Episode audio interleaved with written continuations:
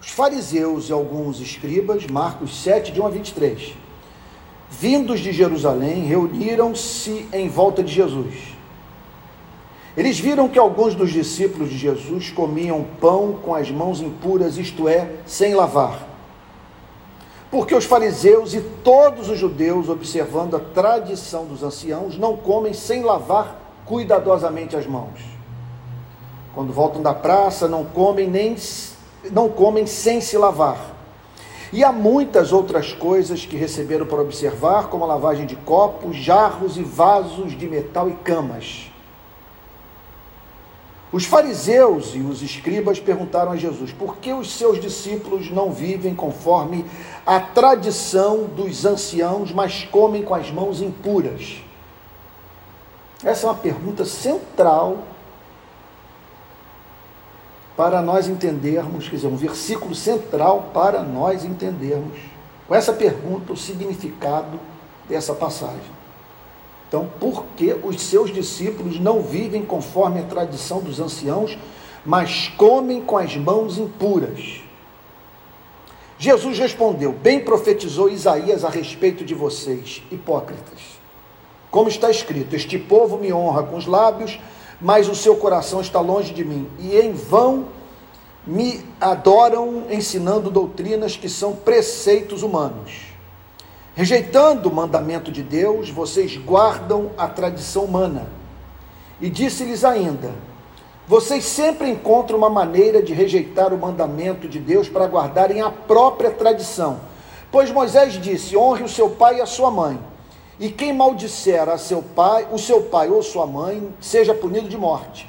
Vocês, porém, dizem que se alguém disser ao seu pai ou à sua mãe, ajuda que você poderia receber de mim a corbã, isto é, oferta ao Senhor, então vocês o dispensam de fazer qualquer coisa em favor do seu pai ou da sua mãe, invalidando a palavra de Deus por meio da tradição que vocês mesmos passam de pai para filho.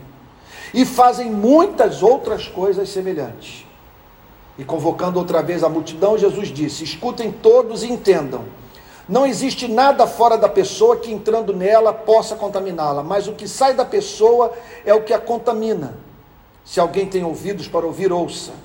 Quando entrou em casa, deixando a multidão, seus discípulos o interrogaram a respeito da parábola. Jesus lhes disse: Então vocês também não entendem, não, entendem, não compreendem que tudo que está fora da pessoa, entrando nela, não a pode contaminar, porque não entra no coração dela, mas no estômago e depois é eliminado.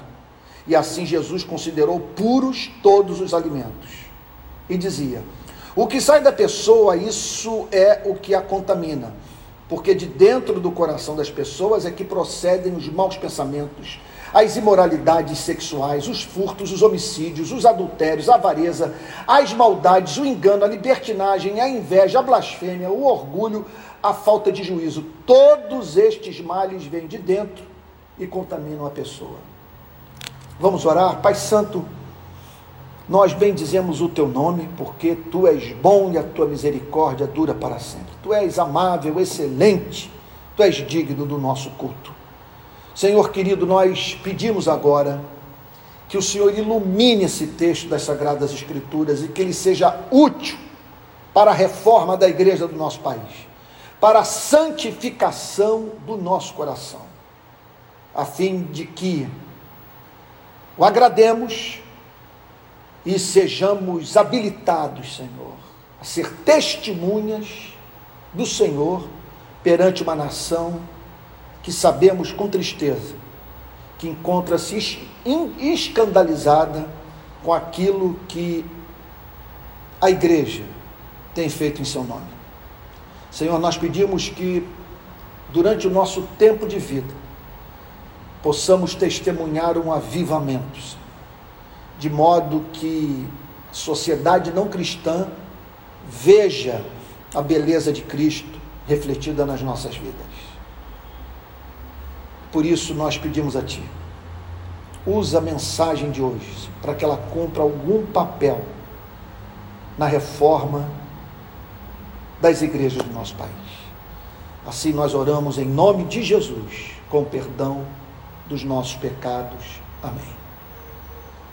Quero dizer, antes de entrar na exposição do texto de Marcos, que é a mensagem de hoje é polêmica, levantará muitas questões, muitas dúvidas, indagações, e por isso eu quero abrir um espaço para que você interaja comigo. Então, à medida que eu for é, fazendo a exposição do texto, eu quero convidá-lo a apresentar as suas indagações e, ao término dessa mensagem, é minha intenção responder pergunta por pergunta. Tá bom? Então, faça a sua pergunta, ok? E eu espero que Deus, com ela, enriqueça essa noite, tá bom? E nos ajude a compreender melhor o texto. Então, vamos lá. Essa pergunta é central: por que os seus discípulos não vivem conforme a tradição dos anciãos, mas comem com as mãos impuras? O que havia em Cristo que tanto despertou a ira das autoridades religiosas do seu tempo? Antes de respondermos essa pergunta, é importante que pensemos no seguinte fato: Jesus foi objeto do ódio de pessoas que liam as escrituras do Antigo Testamento.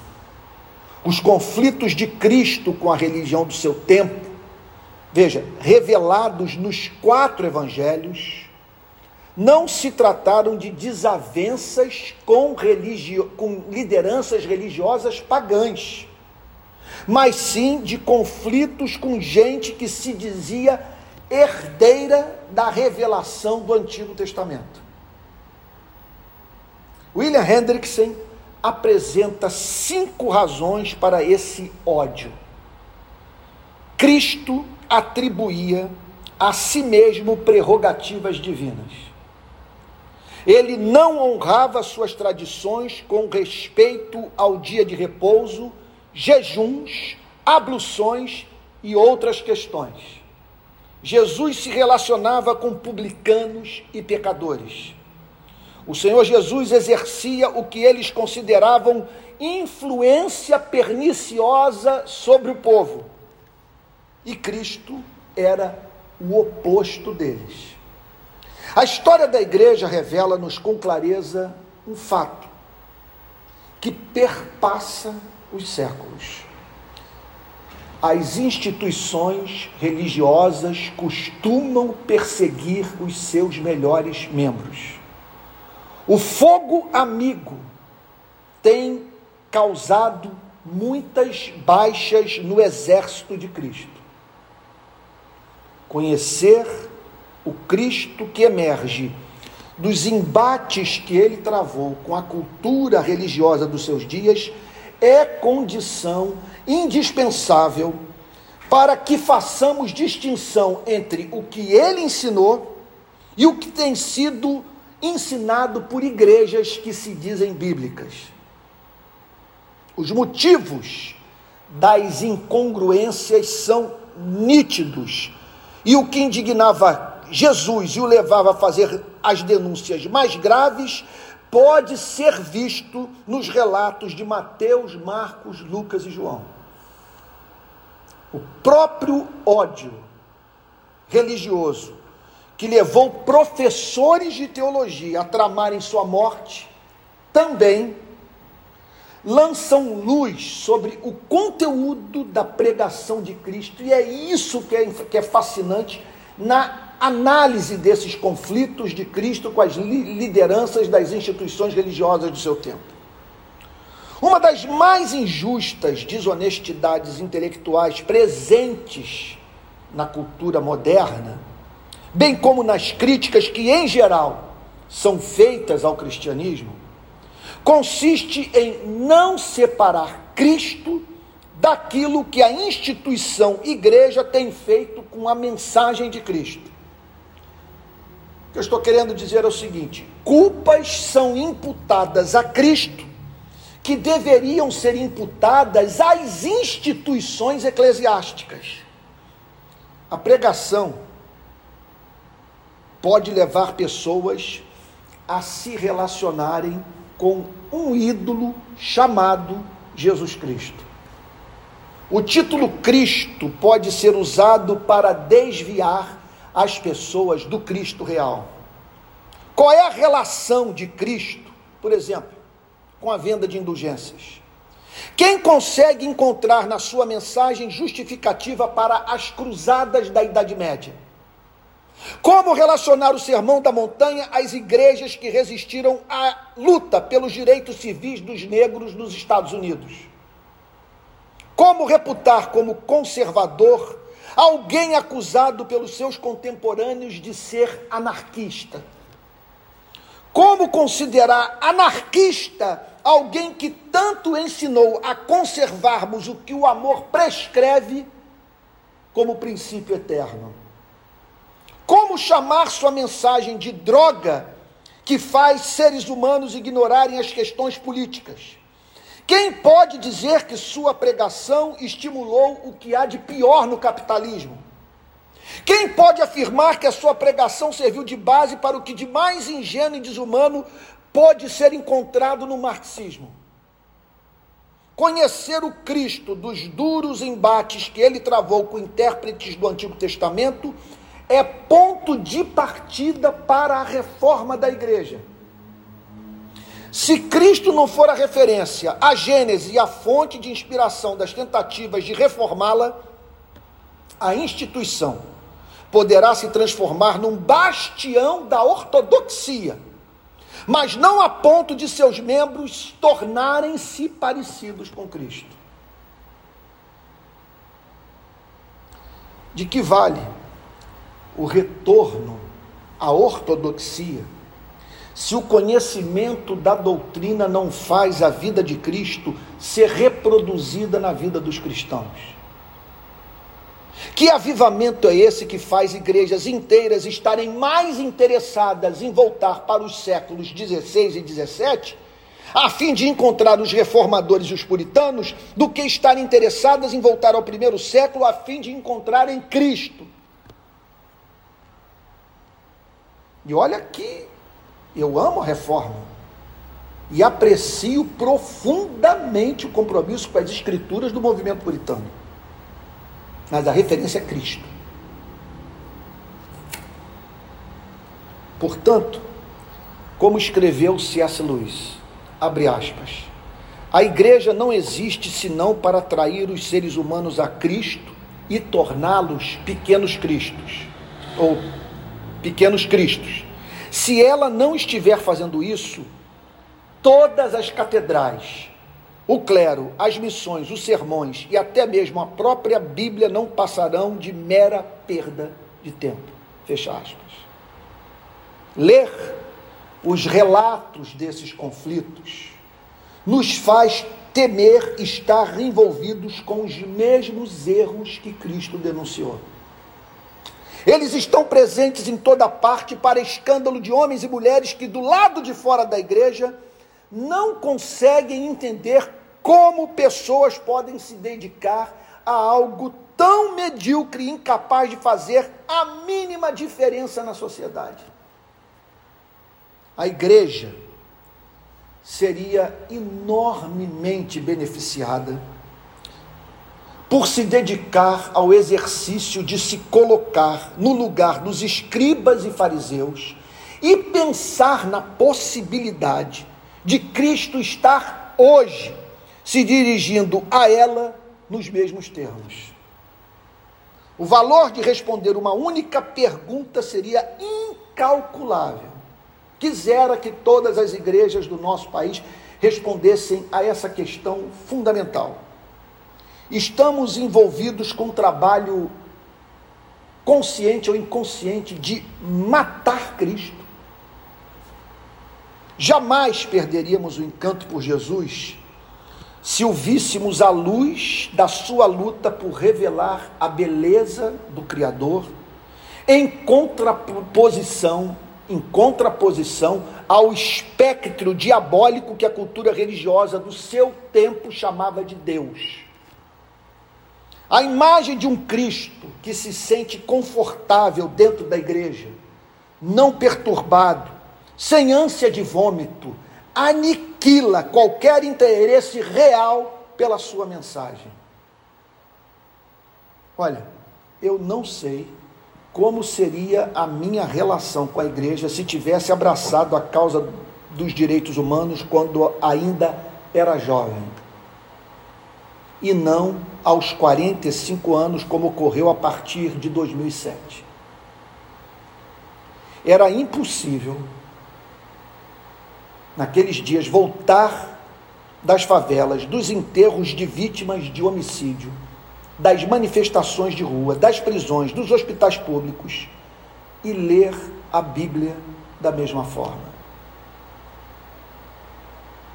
O conteúdo ético das minhas pregações mudou perceptivelmente, não a ponto de negar o que ensinava, mas de não conseguir deixar de incluir o que a rua me obrigou a ver. Eu lembro-me de uma conversa que tive com o líder máximo de uma denominação evangélica. Eu lhe falava sobre o que estava vendo no Rio de Janeiro underground, sobre a minha perplexidade face à miséria, ao abuso de poder, à indiferença do poder público para com a causa dos socialmente excluídos. Foi quando ele me disse: Nada do que você me falou me tocou. Nada disso me comove. Aquele homem foi além. Fui aconselhado por um dos nossos bispos que tomou conhecimento dos nossos encontros, ele falou isso para mim. A não andar com você em razão do risco de ser morto num atentado contra a sua vida. Ficou claro para mim que ele via a desgraça do pobre como responsabilidade exclusiva do pobre. E como romântica, ingênua e antibíblica, a minha preocupação com a justiça social. Então eu lhe disse, naquele almoço, me lembra até onde nós estávamos. Diga a esse bispo que ele é um frouxo, o que seria da minha relação com a igreja se tivesse lidado com essa assombrosa indiferença nos meus primeiros anos de vida cristã?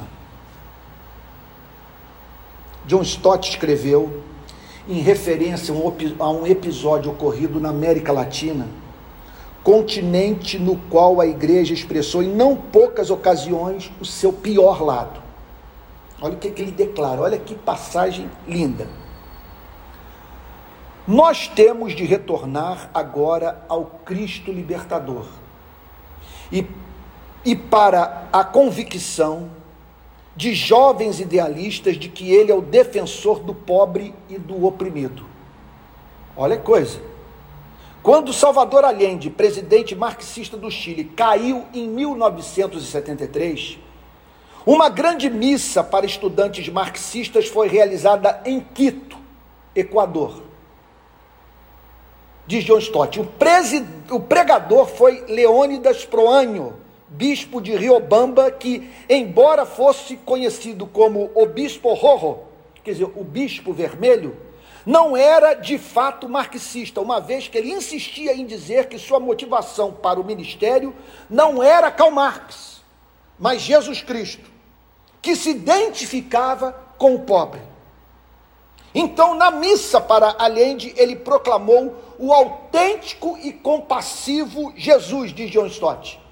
O Jesus crítico da ordem política, o Jesus radical dos evangelhos. Bom, e aí rolou um tempo para perguntas e respostas, para que a plateia interagisse com, com o bispo. Diz John Stott: durante o tempo para perguntas que se seguiu, os estudantes responderam se tivéssemos ao menos conhecido esse Jesus, nós jamais teríamos nos tornado marxistas. Vamos agora para o texto de Marcos. O texto de Marcos relata: ora, reuniram-se a Jesus os fariseus e alguns escribas vindos de Jerusalém. Havia se manifestado em Israel naqueles dias o próprio Filho de Deus, a luz do mundo. O Verbo que se fez carne. Em Cristo declara o apóstolo Paulo: todos os tesouros da sabedoria e do conhecimento estão ocultos. Colossenses capítulo 2, versículo 3. As Escrituras o apresentam como fonte de toda a verdade, seja qual for a área de investigação do espírito humano. Sendo assim, Cristo falou muito menos do que poderia ter falado, mas do que ensinou, deixou-nos como legado as respostas mais ricas e claras para as questões mais importantes da vida. Nada na sua pregação é descartável. Em tudo que Jesus disse ao selo da autoridade divina, uma vez que a beleza da verdade se manifestou por meio da beleza do Filho de Deus. Eu jamais seria pregador se não acreditasse no que eu estou afirmando nessa noite. Luz, beleza e graça a serem comunicadas aos homens num mundo impressionantemente escuro, surge a possibilidade de a vida fazer sentido para os que tiveram o seu caminho iluminado por Cristo. Ali estava, portanto, a verdade revestida de carne e osso, porque aprouve ao Pai fazer os cegos passarem a enxergar.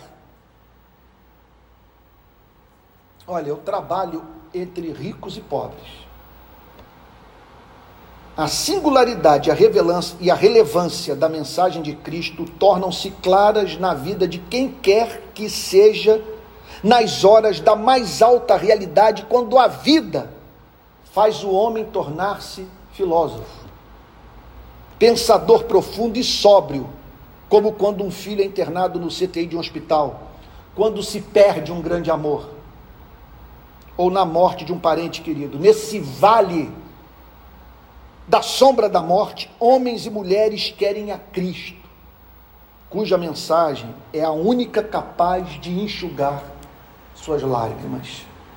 Como declara o ensaísta polonês Czelos Milos, em passagem de profundo realismo, própria de quem foi ao inferno e voltou.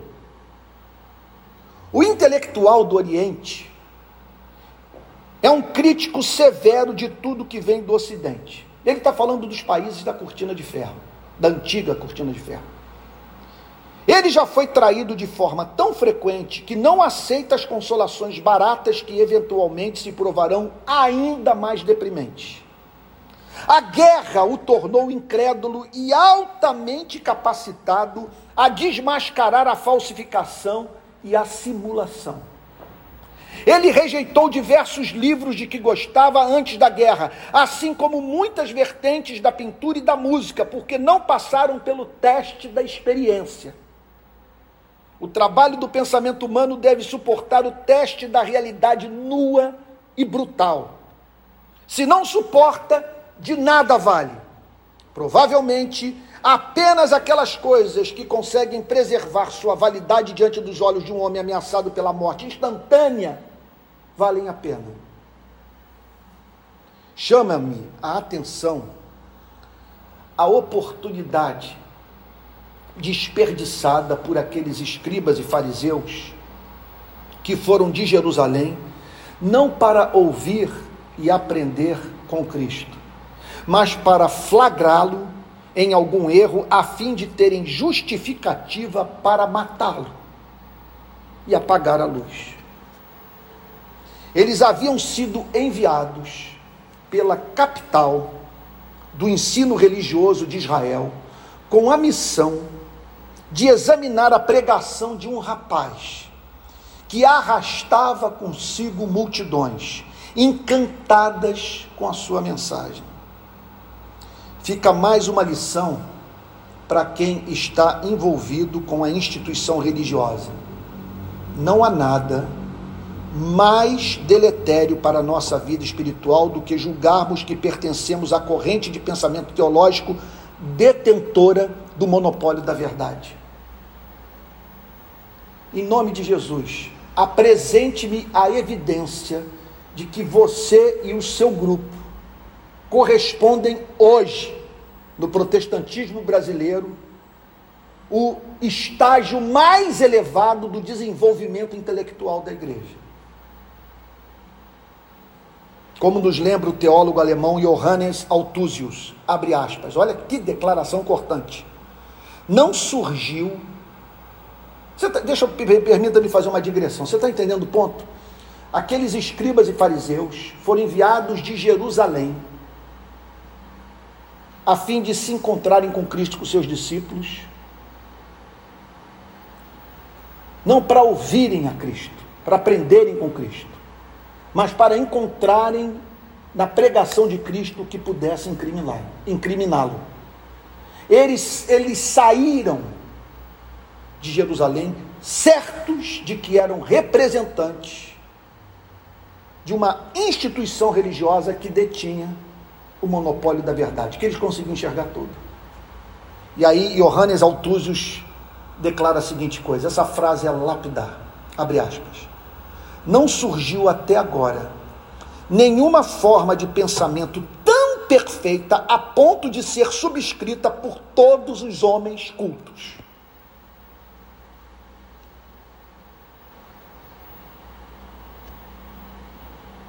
Jerusalém considerava-se no direito de a todo julgar, fazendo o papel de polícia do pensamento. E tendo à sua disposição amplos instrumentos de coerção a fim de silenciar e condenar ao ostracismo os que faziam oposição ao que os teólogos da Cidade Santa ensinavam. Olha, meu irmão, minha irmã, faço uma pergunta: como pessoas podem chegar à mesma presunção nos nossos dias? Localização geográfica é uma das respostas, por pertencer a uma cidade importante de uma nação rica. Outra causa é a tradição, o que ocorre muitas vezes quando determinada igreja ou denominação está associada a grandes personalidades do passado a eventos que marcaram a história ou a instituições de ensino renomadas. Uma terceira causa dessa pretensão é o fato de indivíduos terem acesso à boa literatura, à boa literatura e se orgulharem disso. Os tais mencionam de, de memória o que há de melhor em teologia, julgando que pelo fato de mencionarem esses luminares da fé, são necessariamente portadores do seu espírito. O tamanho da igreja, os seus feitos, os recursos financeiros de que dispõe e o esplendor do seu santuário, com colunas e vitrais, podem ser motivo de muita soberba. Ou ainda a formação acadêmica de seus líderes que lhes proporcionam, que lhes proporcionam ter diplomas e títulos, fama, reconhecimento público, influência política e muito mais. Fato é que dificilmente algum bem é acrescentado à vida de um homem sem que se torne motivo de tentação. Qual é o problema de fazer parte da igreja de Jerusalém? O problema não está, obviamente, em estar situada em Jerusalém. Ter se tornado grande e famosa ou ser erudita, mas em permitir que seu caráter seja deformado por suas conquistas. Nesse sentido, nada pior do que julgar-se intérprete infalível da verdade, tornar-se incapaz de reconhecer os próprios erros e fechar-se para o saber que vem de fora. É muito importante que desconfiemos da ideia de que nós e a vertente do cristianismo a que pertencemos alcançamos o estágio intelectual mais avançado da igreja. A evidência para tal, pergunta você, pergunta para mim. Como diz Thomas de Kempis, mais uma citação extraordinária. Toda perfeição nesta vida traz consigo alguma imperfeição. Assim, toda especulação é acompanhada de alguma obscuridade. A igreja mais renomada, portanto, estava envolvida com uma trama que tinha como objetivo matar o Messias. Quais as principais salvaguardas para evitarmos esse erro? Porque o que essa passagem que nós estamos examinando nessa noite nos fala é de uma missão que estava sendo levada a cabo por homens que traziam em suas mãos, vamos assim dizer, a Bíblia e que tinham como objetivo matar Jesus. Quais as principais salvaguardas para evitarmos esse erro? Vamos lá, vamos para as respostas. Primeiro, sabermos que Deus costuma operar a partir dos lugares em que menos esperamos, usando como instrumentos os que consideramos menos qualificados. Pense nisso.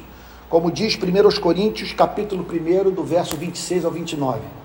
Irmãos, reparai, pois, na vossa vocação, visto que não foram chamados muitos sábios segundo a carne, nem muitos poderosos, nem muitos de nobre nascimento. Pelo contrário, Deus escolheu as coisas loucas do mundo para envergonhar os sábios, escolheu as coisas fracas do mundo para envergonhar as fortes. E Deus escolheu as coisas humildes do mundo e as desprezadas e aquelas que não são, para reduzir a nada as que são, a fim de que ninguém se vanglorie na presença de Deus. Segundo lugar, compreendermos que não há igreja que consiga se abstrair por completo das influências exercidas pela cultura dentro da qual está inserida. Especialmente se esse conjunto de valores, normas e hábitos se tornou influente no mundo e demonstrou capacidade de produzir prosperidade. Essa é a tentação que sofremos com o que vem dos Estados Unidos. Nós olhamos para aquela prosperidade extraordinária para aquelas igrejas gigantescas. É uma coisa impressionante, o que eu já rodei por várias delas, é, de uma sofisticação que, sabe, e, e o negócio é tão bem organizado que você aqui no Brasil tem a impressão que jamais fez alguma coisa para Cristo nesse país. Então ficamos muito impressionados com a infraestrutura dessas igrejas. Agora, isso impõe a você e a minha obrigação de ouvirmos o que membros de culturas diferentes têm a dizer sobre a compreensão a que chegaram sobre a fé cristã.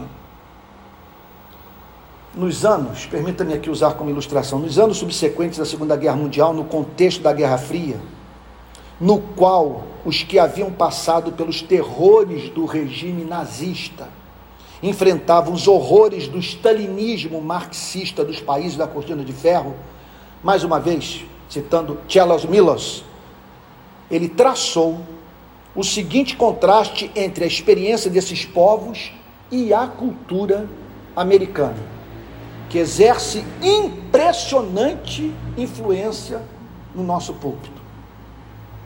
Diz Milos, ganhador de prêmio, prêmio Nobel, vale a pena aqui é, lembrar a todos. O homem do leste não consegue levar os americanos a sério porque eles passaram por experiências que ensinam os homens quão relativos quão relativos seus julgamentos e pensamentos são. Sua resultante falta de imaginação é impressionante, visto que eles nasceram e foram criados em uma dada ordem social, em um dado sistema de valores, acreditam que qualquer outra ordem deve ser anormal e não pode durar por ser incompatível com a natureza humana. Pode acontecer, entretanto, algo tão ruim quanto restringirmos nossa visão do cristianismo à tradição a que pertencemos. Não nos abrirmos para o que há de bom na própria cultura do nosso país, deixando também de ouvir seus clamores por justiça em razão da subserviência a uma interpretação enviesada da Bíblia. feita por quem pertence à nação que consideramos superior à nossa em sua capacidade de compreender as Escrituras. Esses dias eu lia um livro que falava sobre o sofrimento dos cristãos, aquela espécie de sofrimento que resulta da simples ligação com a pessoa de Cristo. Então, o, o, o, o comentarista bíblico que eu estava lendo apresentou os exemplos de sofrimentos pelos quais as testemunhas de Cristo podem passar. Todos exemplos é, assim distantes da nossa realidade. Em nenhum deles eu encontrei é, o exemplo de pessoas sofrendo em razão de, por serem cristãs, ficarem do lado do oprimido, do lado do explorado, do lado que é vítima de abuso de autoridade. Então, responda. A pergunta que eu faço para mim também. Há uma simples pergunta. De qual país vem a maior parte dos livros que você lê e as pregações que ouve em congressos de teologia? Em seguida, se pergunte: os pastores desse país, no caminho da sua casa para a igreja, são forçados a cruzar cinco favelas? Participam de enterros de crianças vítimas de bala perdida? Lidam com pessoas que acordam sem saber onde obter o que comer? Será que eles vivem a mesma realidade que vivemos no Brasil e por essa razão enxergam a fé e suas aplicações do mesmo modo que nós? É interessante que a editora que tem lançado os meus livros apresentou um deles para americanos, o Convulsão Protestante. Então, é, os diretores, um dos diretores dessa editora disse para mim o seguinte: que eles leram, não fizeram nenhum comentário depreciativo, só entenderam que o livro não se aplicava ao contexto norte-americano e não publicaram o livro.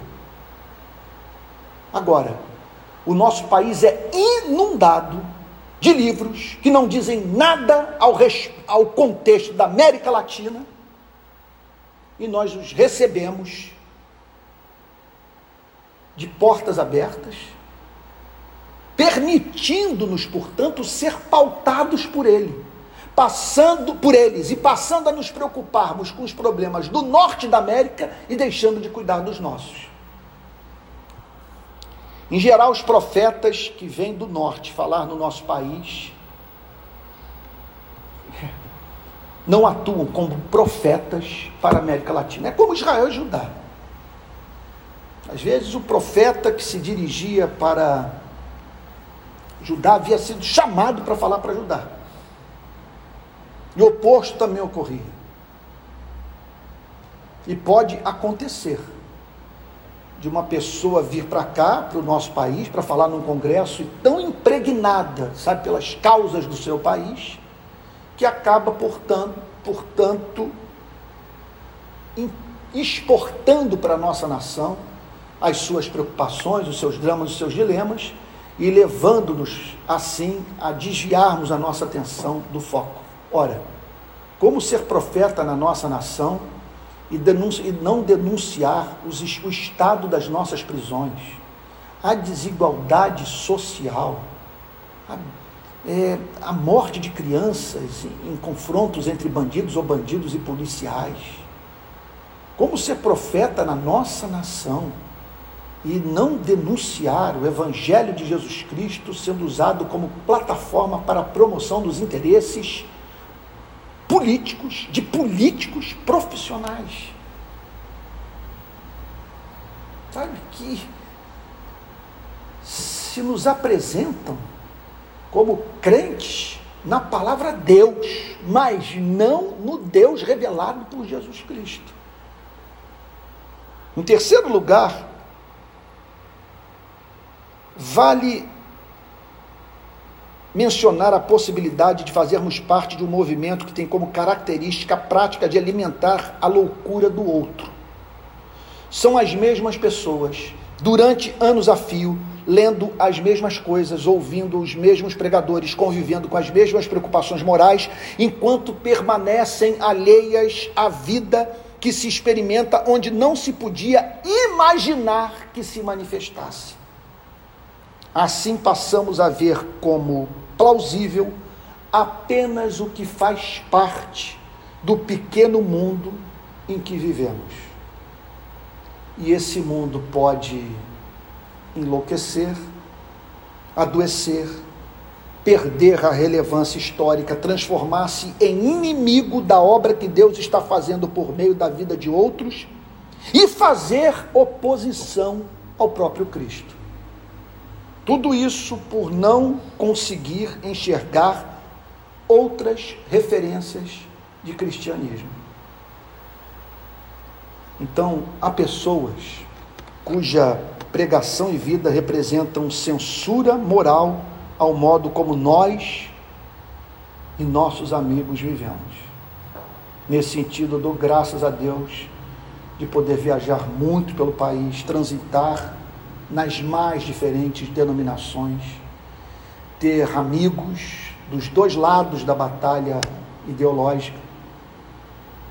E assim, portanto, é, ora me deparar com